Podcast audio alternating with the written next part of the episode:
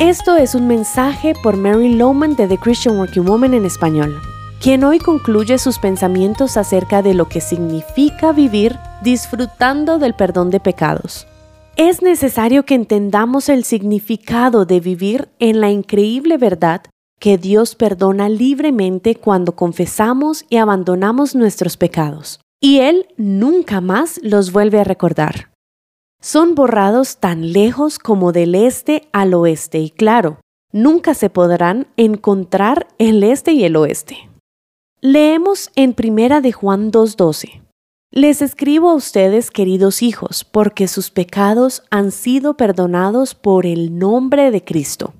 Es por honor al nombre de Cristo que han sido perdonados tus pecados. Todo se ha hecho para la gloria de Dios. Vivir en el gozo del perdón de Dios es un testimonio que Dios a ti te ha perdonado y Dios desea que tú disfrutes del perdón. Quiero concluir citando un artículo que leí por Luke Rowland. La verdad es que como religión, el cristianismo solo tiene un actor, y ese actor es Jesús.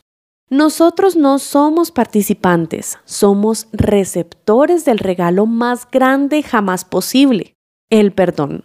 Por esto, es importante reconocer nuestra justificación y tomar muy en serio el perdón, que hemos recibido para que no seamos sacudidos por cualquier doctrina falsa, como la que dice que el perdón es algo que debes merecer o algo por el cual te debes esforzar para alcanzar por medio de obras o que debes pagar por tus pecados, errores o malas decisiones. Y claro, entonces nunca podrías disfrutar de tu perdón porque jamás alcanzas a pagar por él o merecerlo. Así que se vuelve un círculo vicioso. Pero como leemos en Gálatas 5.1, Jesús vino para librarte de esa atadura. Cristo nos libertó para que vivamos en libertad. Por lo tanto, manténganse firmes y no se sometan nuevamente al yugo de la esclavitud. Mi oración es que comiences a gozar de tu perdón y que continúes aprendiendo a hacerlo. Debes tomar cautivo todo pensamiento los pensamientos de culpabilidad y pesar.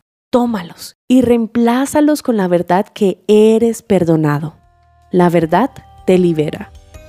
Encontrarás copias de este devocional en thechristianworkingwoman.org y en español por su presencia radio.com.